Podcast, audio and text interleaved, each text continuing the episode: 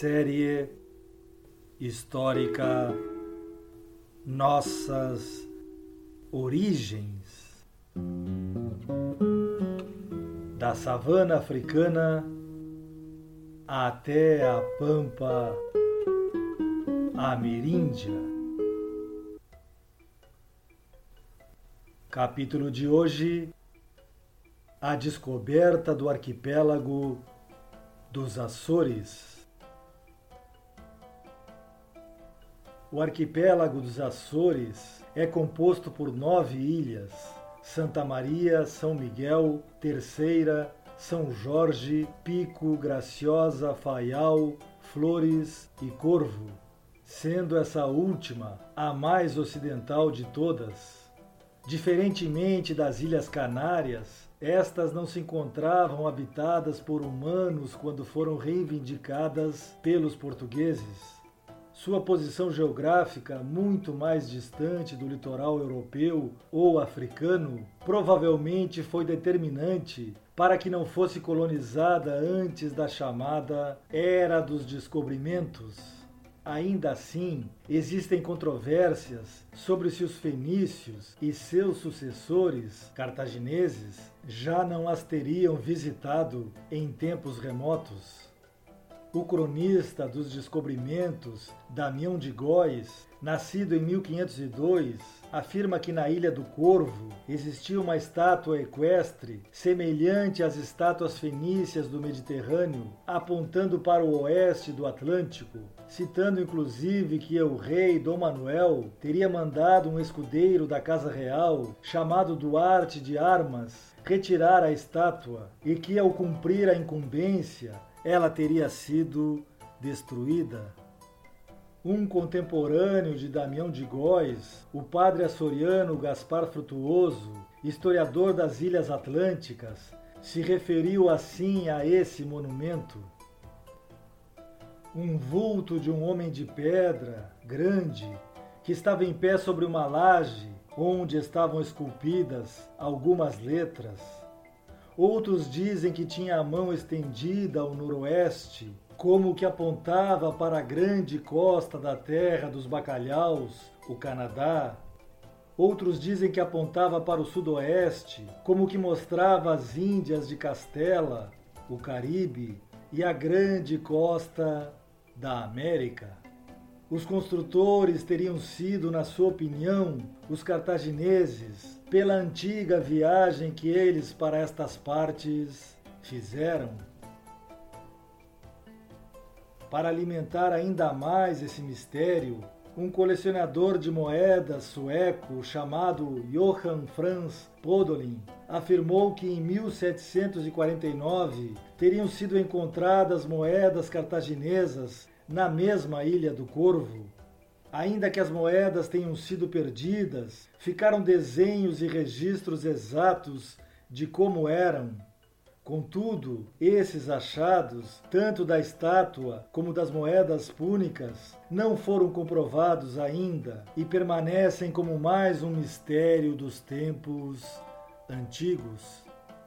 Sobre o descobrimento das ilhas, existe a possibilidade de que já seriam conhecidas na época do reinado de Afonso IV de Portugal, por volta do ano 1345, constando em seguida em mapas confeccionados por cartógrafos europeus, como a Carta de Parma de 1351, a Carta Catalã de 1375, onde já constam seis ilhas do arquipélago, e o mapa de Messia de Vila d'Estes de 1413, este já relacionando oito ilhas, sendo a última a ínsula de Corve Marini, ou seja, a Ilha do Corvo.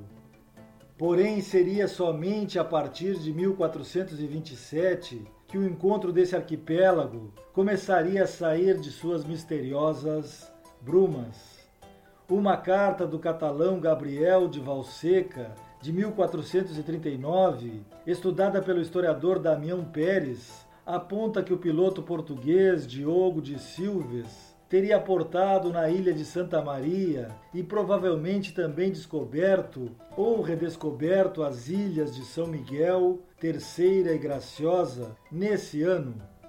Quatro anos depois, em 1431, o navegador português Gonçalo Velho, amando do infante Dom Henrique, começaria efetivamente o povoamento das ilhas de Santa Maria e de São Miguel dos Açores, tornando-se seu primeiro donatário. Já as ilhas mais distantes da Europa, Flores e Corvo, seriam descobertas pelos portugueses cerca do ano 1450, sob o comando do navegador Diogo de Teive. Nessa era das grandes navegações portuguesas, a costa africana ia sendo singrada cada vez mais ao sul, principalmente depois da ultrapassagem do Cabo Bojador. Os marinheiros lusos saíam ano a ano em busca de ouro, de escravos e da passagem para o Oceano Índico, que levaria as tão valiosas especiarias, mais desejadas ainda após os turcos otomanos fecharem as rotas do leste do Mediterrâneo com a conquista de Constantinopla. Nesse avanço para o sul, em 1460, ano da morte de Dom Henrique, as primeiras ilhas do arquipélago de Cabo Verde teriam sido descobertas pelo genovês Antônio Danoli a serviço do infante português. Já o segundo grupo de ilhas seria encontrado pelo lusitano Diogo Gomes, essas ilhas seriam posteriormente muito utilizadas no infame tráfico de seres humanos escravizados.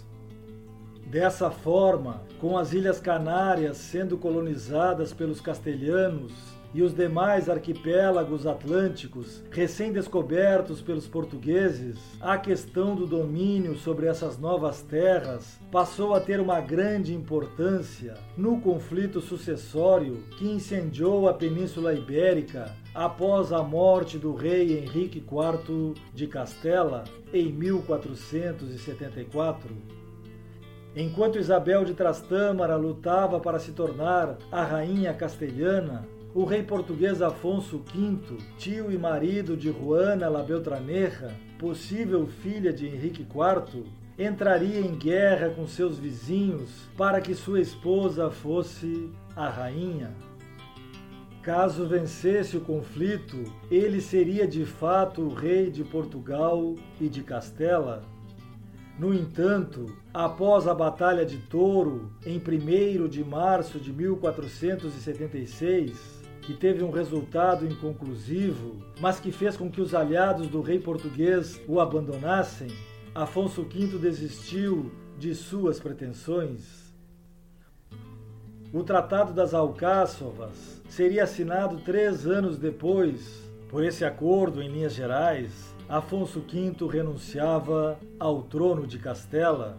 Em contrapartida, no Oceano Atlântico, os territórios do litoral norte africano e as ilhas da Madeira, de Cabo Verde e dos Açores pertenceriam a Portugal, enquanto Castela teria soberania sobre o arquipélago das Ilhas Canárias. Essa última questão era importante, pois o tio de Afonso V, o infante Dom Henrique, havia tentado por diversas vezes desafiar o domínio dos castelhanos sobre o arquipélago canário, principalmente avalizado com as bulas papais que davam a Portugal a supremacia sobre as terras conquistadas e a conquistar no Atlântico Sul. Esses arquipélagos que iam sendo descobertos ou conquistados, tanto por Portugal quanto por Castela, teriam uma importância decisiva nas navegações da Era dos Descobrimentos serviriam como ponto de apoio, principalmente para o abastecimento e reparo das embarcações durante as longas viagens de exploração. Fosse na chamada Carreira das Índias, que levaria os portugueses ao contorno do sul da África e até as especiarias asiáticas, fosse nas viagens que levaram os espanhóis e depois os lusitanos ao chamado Novo Mundo, essas ilhas estariam sempre sendo buscadas pela proa de seus navios desbravadores. O poeta nacional de Portugal, Luís Vaz de Camões, em seu épico Os Lusíadas, escreveu sobre as novas terras que iam sendo descobertas. Em seu canto quinto, ele faz alusão ao gigante mitológico Anteu, filho do deus do mar Poseidon e de Gaia, a mãe terra. O gigante matou todos os que se aventurassem a passar pelo deserto da Líbia, até que o herói Hércules conseguiu derrotá-lo. Transcrevo o excerto do poema, que seria uma metáfora sobre os navegantes lusitanos que conseguiram ultrapassar o limite do deserto africano, singrando os mares mais ao sul do Saara. O poeta também alude às terras que existiriam mais ao poente e que ainda estariam por descobrir as Américas. Assim fomos descobrindo aqueles mares que geração alguma não abriu, as novas ilhas vendo e os novos ares que o generoso Henrique descobriu. De Mauritânia os montes e lugares, terras que Anteu num tempo possuiu deixando a mão esquerda, que a direita não há certeza de outra, mas suspeita.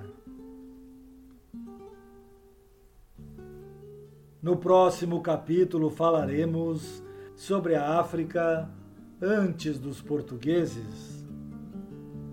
Até lá!